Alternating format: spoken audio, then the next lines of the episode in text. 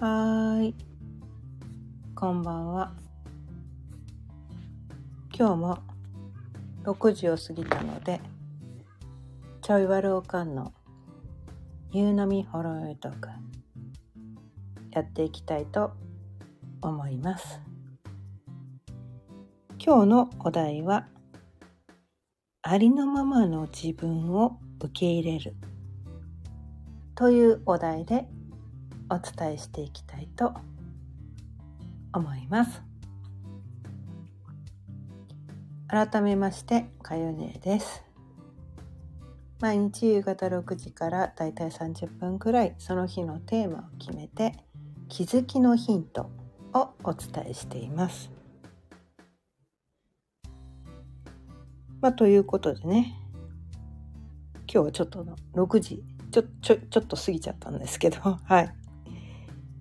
今日のお題はねありのままの自分を受け入れるというお題でお伝えしていくんですが、うん、まあ今日ね今日がねあのお羊座の新月なんですね。うん、でこう新月満月っていうのがねこう月のこの満ち欠けによって新月満月っていうのがねこう繰り返し起こってきてでどこどの星座で新月が起こるのかどの星座で満月が起こるのかっていうのがね毎回違ってくるんだけどでもこう12星座ってねこう順番で順番でねお羊座がトップバッターで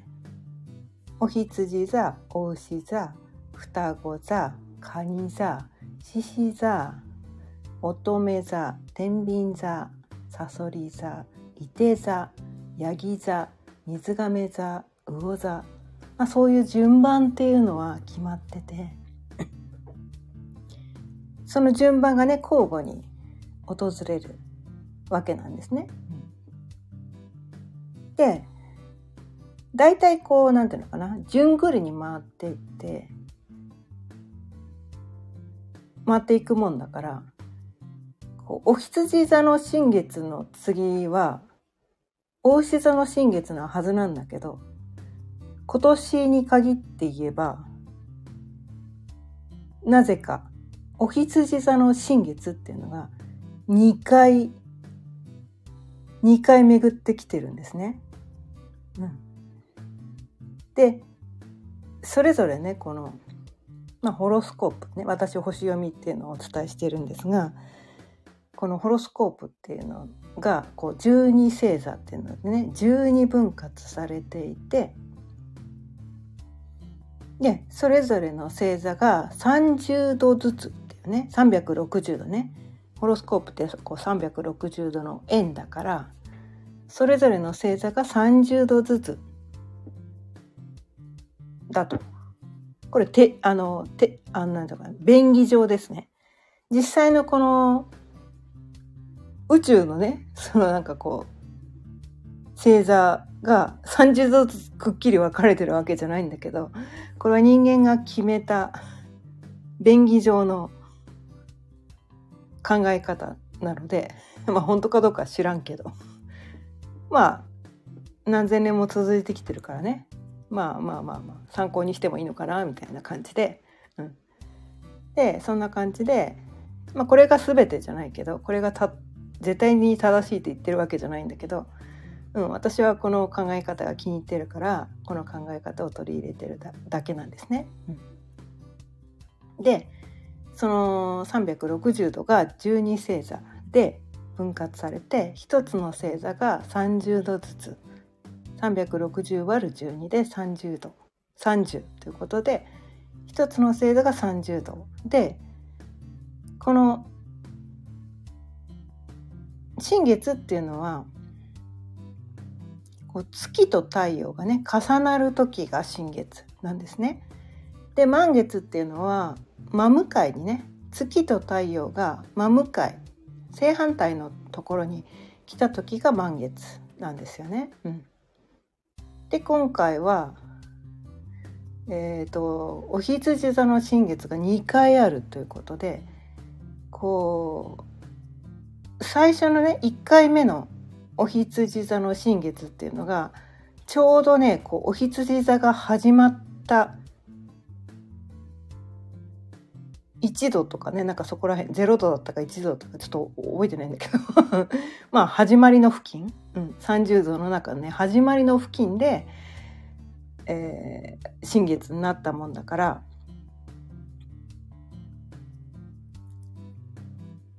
この今回ね2回目もうお羊座の最後の方で2回目の新月を迎えた。っていう感じなんですね。うん、でこれはもう本当にたまたまなんだけど。でもそのなんていうのかな。お羊座で2回新月が起こったっていうのは多分なんかお羊座のテーマが強い年なのかな。ね。なんかそういうふうに私は感じてて、うん、でこう2回目のこのお羊座の新月はただのお羊座の新月ではなく日食を伴ってるんですよね。金環日食。まあこれは日本ではねあちゃんと見れないみたいなんだけど。この日食のエネルギーを伴ってる。で普通ねこう新月のエネルギーって約1ヶ月間そのエネルギーが続くよって言われてるんですけどこの日食のエネルギーっていうのは半年間そのエネルギーが続くよっていうふうに言われててだからすごく今年ね今年にとって半年って結構じゃないですか1年間の中でね。半年ってもう半分ね。すごくそのお羊座のテーマっていうのがすごいこう今年半分はそこがすごいテーマだよ。しかもお羊座の新月2回続いちゃってるよってことは多分半分以上。半分以上。多分お羊座のテーマがめっちゃ強い年なのが今年なのかなっていうふうに私は個人的に感じてて、うん、でそこから私がね受け取ったことっていうのがありのままの自分を受け入れようっていうまあ今日のテーマになるんですね。うん、ありのままの自分って私たちなかなか受け入れられないんですよね。うん、だってね自分って完璧な存在じゃないじゃないですか。それは自分しか分かってないかもしれない。まあまあ身近な人は気づいてるかもしれないけどそんな大したやつじゃないんですよ。ありのままの自分ってね。大したやつじゃないんです。うん。ダメダメなところいっぱい持ってるんですよ。ね。いいところもあるんだけど善良な部分もあるんだけどなんかちょっと腹黒い部分とかこうダメダメなところもいっぱい持ってたりとかしてそんな世の中に対してね私はこんなに素晴らしいんですみたいなそんな風に言えるようなそんな大した人間じゃないっていうのをみんな気づいてると思うんですよね。うん、でもどこかでそういうねありのままの自分なんか見せちゃいけない。ね、自分なんか大したことないっていうの自分は知ってるけどその大したことじゃない大した自分じゃないっていうのを見せちゃうと他の人からこうなんかバカにされるんじゃないかとかなんかこう尊敬してもらえないんじゃないかとかなんかこう評価されないんじゃないかとかなんかそういうふうにして思ってこう必要以上にこう自分を素晴らしく見せようとか自分をなんかこうよく見せようとかなんかそういうふうにしちゃいがちなのが人間なのかなって思って、まあ、だから人間って愚かだって言われるのかもしれないんだけどね。うん、でもね、えそれやっちゃうんだよねそれやっちゃうんですよ。うん、だってみんなよく思われたいんだよね。うん、みんなに素敵とかすごいとか思われたいですよね。まあ、そういう煩悩がみんなあるんですあるんです。あるからこうなんていうかな全ての人にね自分の全てをさらけ出す必要はもちろんないんだけど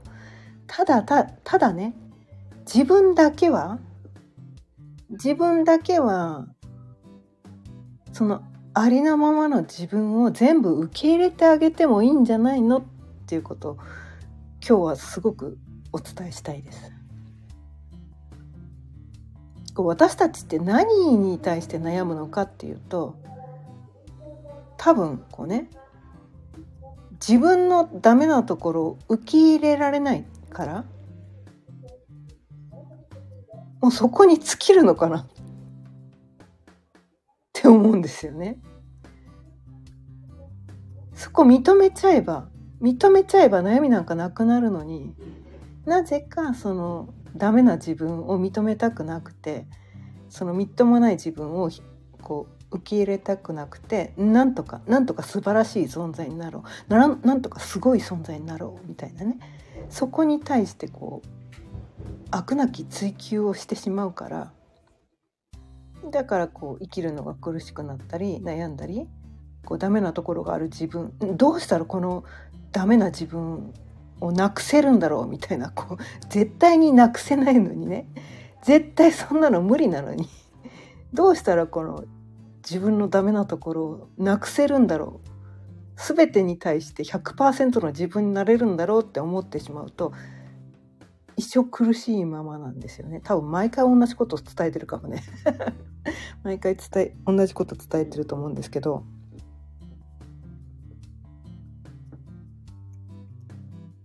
いいんです。別にあのそこを追い求めてもいいんです。うん。こうなんていうのかな。悪なき追求をしてしまうのが人間の差がだからそれをしてしまうところを否定するつもりも責めるつもりも一切ないんだけどうん。だけど自分にある要素を否定しなくてもいいんじゃない？みたいな。ねこう対極図って分かりますかね、まあ、何回かねこの音声でも伝えてきたかもしれないけど対極図っていうのがあるんですよ。この陰陽のね陰陽のこうマークみたいなねこう白い勾玉と黒い勾玉みたいなののがねこうあ合わさって丸みたいな感じになって白と黒の丸みたいなのがあってその白の部分の少しだけこう黒い部分があって黒い部分の少しだけこう目ん玉みたいなのがね白でこう魚と魚がこう合わさったみたいな。なんかそういう対極図っていうのがある。まあ陰陽のね陰陽道みたいなね。なんかそういうマークがあるの。見たことがある人もいるかもしれないけど、まあ、見たことがない人がいたらごめんなさい。ちょっと対極図って言ってねあのググってみてもらえると分かると思うんだけど。自分の中の半分はね黒い部分があると。でも半分は白い部分があると。でその白い部分の中の20%は黒だよと。で白い部分の20%は黒だよと。でどちらかに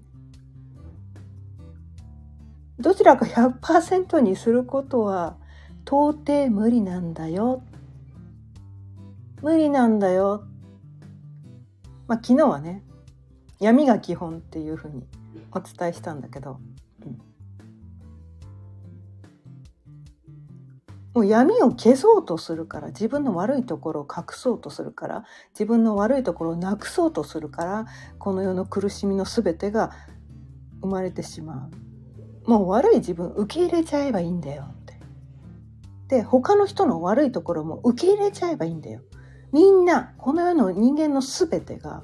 半分は悪いんだよ。半分はいいんだよ。で自分もそうなんだよ。でありのままの自分それがありのままなんだよそれがありのままの自分なんだよそこを受け入れちゃえば楽に生きられる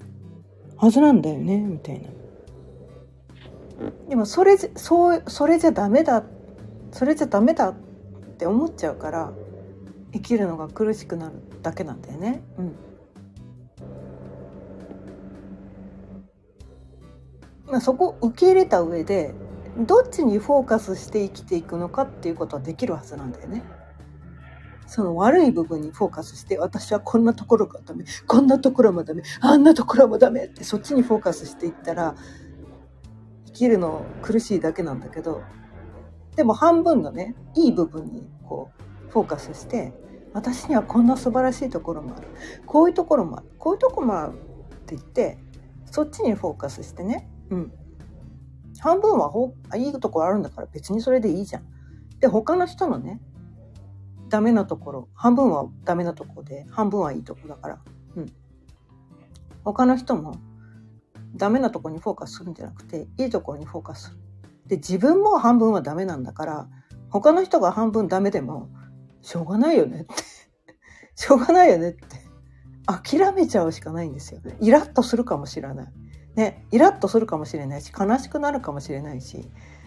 なんかこうもやっとするかもしれないけどだって自分だって自分だって完璧じゃないのに他の人に完璧を求めるのはおかしくない？みたいな。おかしくない？みたいな。でもね多分ね自分のその半分のダメなところを受け入れられたら他の人のねダメなところも多分受け入れられるはずなんです。こう自分のダメなところを受け入れられないから他の人のダメなところがイラッとしたりもやっとしたりなんかこうなんかなんとかしなきゃみたいななんとかしてあの人を変えてあげなきゃみたいなねなんかなんとかして100%良くしてあげなきゃみたいなそういうおせっかいがね出てきちゃうんだよねみたいな。いや、自分が100%じゃないのになんで他の人変えようとすんねんみたいなね。笑っちゃうんだけどね、みたいな。なんかみんながなんかそこに行けたら、このようにこう争いはなくなるし、こう自分を責めることもなくなるし、人を責めることもなくなる。それイコール争いがなくなるってことなんですよね。結局こう争いってこう責めるっていう何かを責めるっていう気持ちがある状態が争いを生むんですよね。で自分を責めてる人っていうのは人も責めるからまずは自分を責めるのをやめてみる。そうすると自分に対してこう自分の100%をねダメなところも受け入れちゃう。しょうがないよねだって人間なんだもんみたいな。開き直る諦めるまあ毎回同じこと伝えてるね毎回同じことをいろんな表現で伝えてるかもしれないけどもうそこにしかないのかなと思って。そこしかないんですよ。私はこれしかないと思ってて。その自分のダメなところを何とかしよう。ね隠そう。否定しよう。そこをねこうできない。本当はできない。ことを受け入れるしかないのにできないことを何とかできるようにしなきゃいけないって思い込んでるところに苦しみの全てがあるのかな悩みの全てがあるのかなと思って他の人ができないことに対してこうなんでできないの？みたいな責める気持ちとかねなんかそれがあるから苦しみを生んだりとかしてしま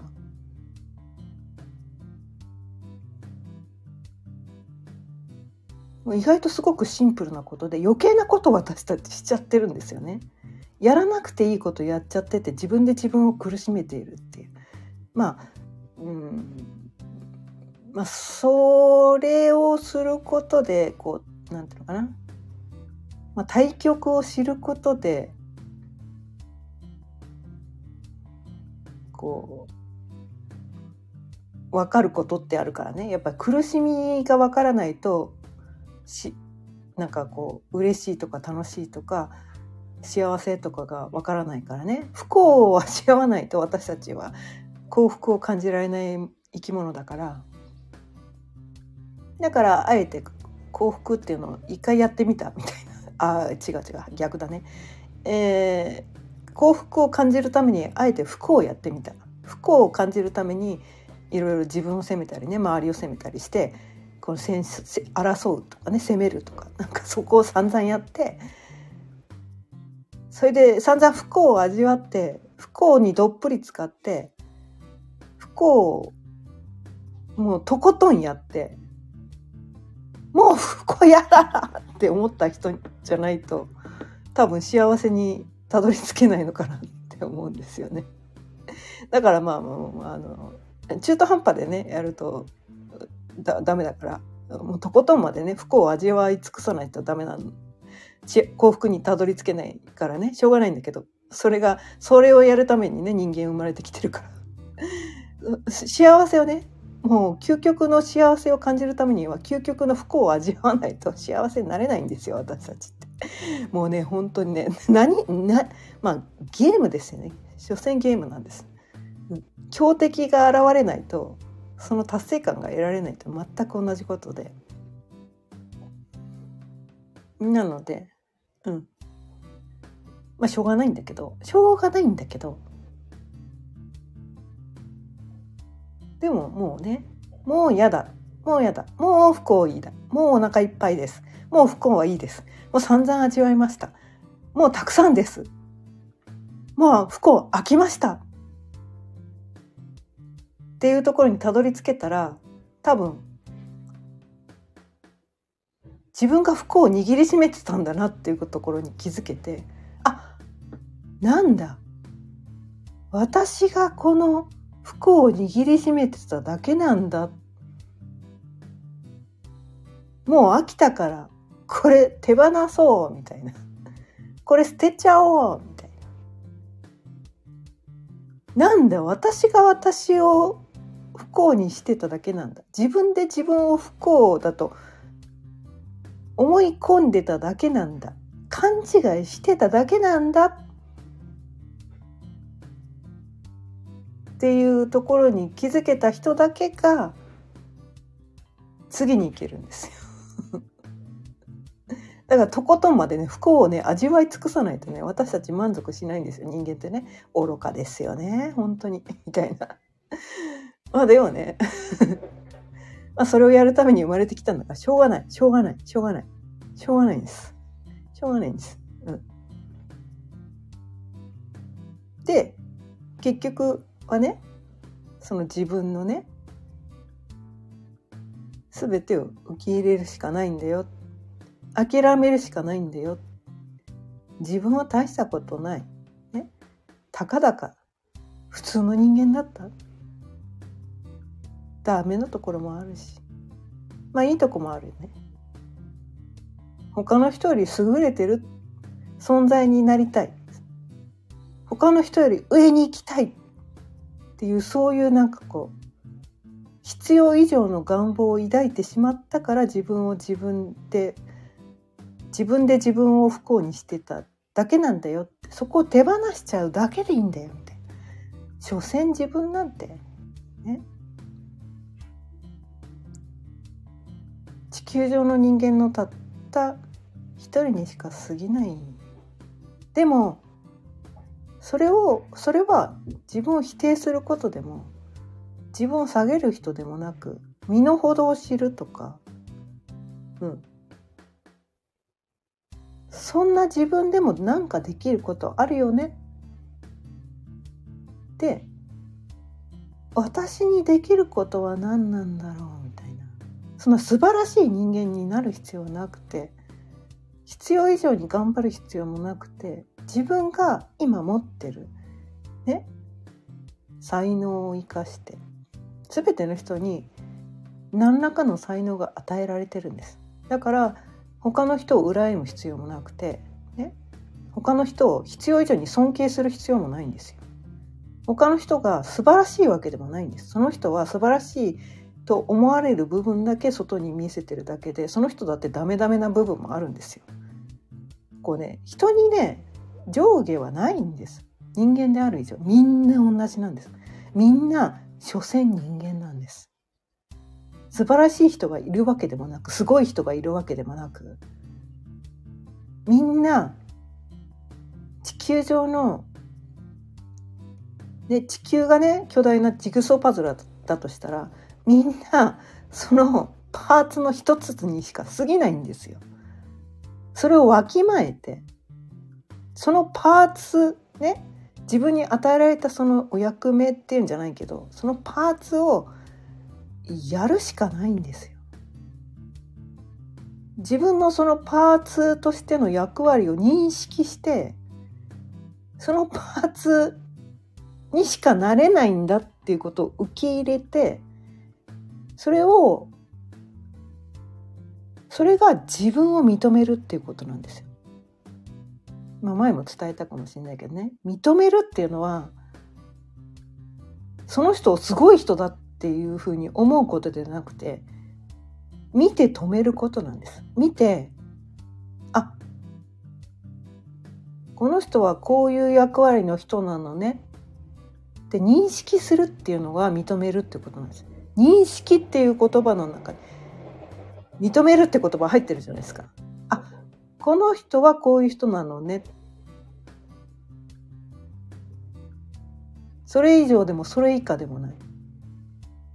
この人のお役目はそれなのね。自分とは違うお役目で、ね、お役目なんだけど、こう表にね、こう表面上に現れやすいね、表面でこう何て言うかな表舞台で活躍しやすいタイプの人がすごい人だって思われやすいんだけどそうじゃないんですよ。そうじゃないんです。全然そうじゃないんです。みんながパーツの人にしか過ぎなくてその表舞台で活躍するタイプの人もいれば全く目立たない存在でめちゃめちゃ活躍してる人もいるんですそういう人って意外とねこうみんなに知られてなくてこう全然ねこう何億円稼いだとかそういう実績がないかもしれないけど。でもその人はその人でめちゃめちゃその自分の役割を生きていたりするんです。で意外とみんなこのね表舞台で活躍することだけが素晴らしい。そこを目指さなくてはいけないと思い込んでしまいすぎるからおかしなことになってこの世がなんかこずれてくるんだけど。違うよ。そうじゃないんだよって表舞台で活躍してる人はそもそもそういう役割を持って生まれてきた人でその人がすごいわけでも素晴らしい人でもないんですたまたまそのパーツを請け負った人だからだよみたいな。で自分はねもし表舞台で活躍できなかったとしても自分は自分でできることがあると。自分の役割を認識して自分のありのままの自分それは今できることをするしかない。よくねこうスピリチュアル会話では「今しかない」とか言う言うんですよね。うん、今しかないんです。今できることをするしかないんです。今自分にできることをするしかないんです。まだできないことをやろうとしなくていいんです。ただ今できることを積み重ねていくことで到達できる領域ってあるはずなんですよね。うん、今できることを積み重ねていくことで気づいたら何者かになってるはずなんです。だから何者かを目指す必要はないんです。目指す必要はないんですよ。でもなんかこうねこう目指さなくてはいけないっていう呪いをね私たちはねまあ私もつい最近までね そこそれその呪いにかかってて最近目覚め目覚めたっていうかねそこから目覚めたんですけどああ呪いにかかってたわみたいなまた呪いにかかってたわみたいな。こういろんな呪いにかかってるんですね私たちね。すっごいいろんな呪い。もう呪い呪いだらけなんですこの世はね。で一つずつその呪いを手放す呪いから目覚めていく、うん、でありのままの自分をね受け入れて今できることをやっていくしかないんだよみたいな。でその自分じゃない何者かになろうと目覚め何かを目指している時っていうのは多分辛くて苦しくて重荷を背負ってるような感じですごく不自由な感じだと思うんですけどそう自分じゃない何者かになろうとしてるから苦しかっただけでそれを手放すだけで驚くほど楽に軽く生きていけるようになります。ただねその重荷をね背負ってもう身動き取れなくなるまでやらないと気が済まないのが人間でもあるからまあその気が済むまでやればいいよねみたいな。そこを否定するつもりもないしね。ああのあのまあ時間の問題だからうんやりたいならやれば って感じなんですけどね。別に全然そこは私は否定はしないんだけど、うん、私もだからこのねもう限界まで頑張って限界 限界まで頑張ってやっ手放せた口だからね、うん、あの頭悪いんで。頭が悪いんで。頭悪い人は限界まで頑張るしかないんですよ。賢い人はね早いうちにこう手放せてあのサクサクね自分の人生をね歩めるのかもしれないけど頭悪い人はね限界まで頑張るしかないんです。限界まで頑張ってもう身動き取れん。もうもう無理って言ってやっと手放せるようになるから、まあ、そこをやるしかない。んだけどね凡人はね、うん、私のような凡人はね。まあということでね。今日今日も30分過ぎたのでそろそろ終わりにしたいと思うんですけど。結局ね私たちはねありのままの自分を受け入れてねダメな自分もね腹黒い自分も全部受け入れてでもいいとこもある。うん。所詮私は凡人なんだ。地球の中のね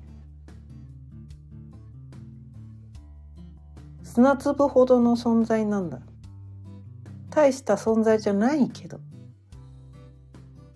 大した存在じゃないんだけどでも私にもできることがあるって言ってまあ草の根運動じゃないんだけどすごい人物になろうとしなくていい。自分ができることをただただ積み重ねていくだけでいいのかなみたいな。必要以上に何か余計なものを背負ってね無理して頑張って疲弊して、まあ、生きていきたいなら生きていけばいいんだけど。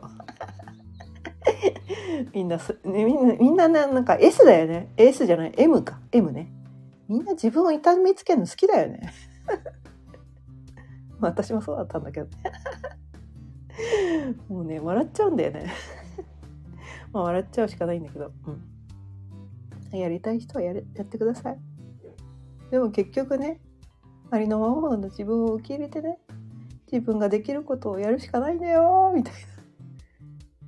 なんかそれをね、2回目のお羊座の新月。で、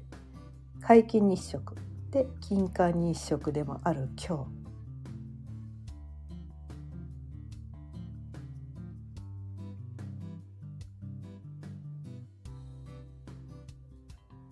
お伝えしてきました。まあね今日私がこれを伝えたのはとてもとてもとてもとてもとても意味があることだと思っています。今日も聞いてくださってありがとうございました。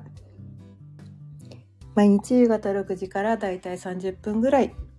その日のテーマを決めて気づきのヒントをお伝えしています。また聞いてくださったら嬉しいです。それではまた明日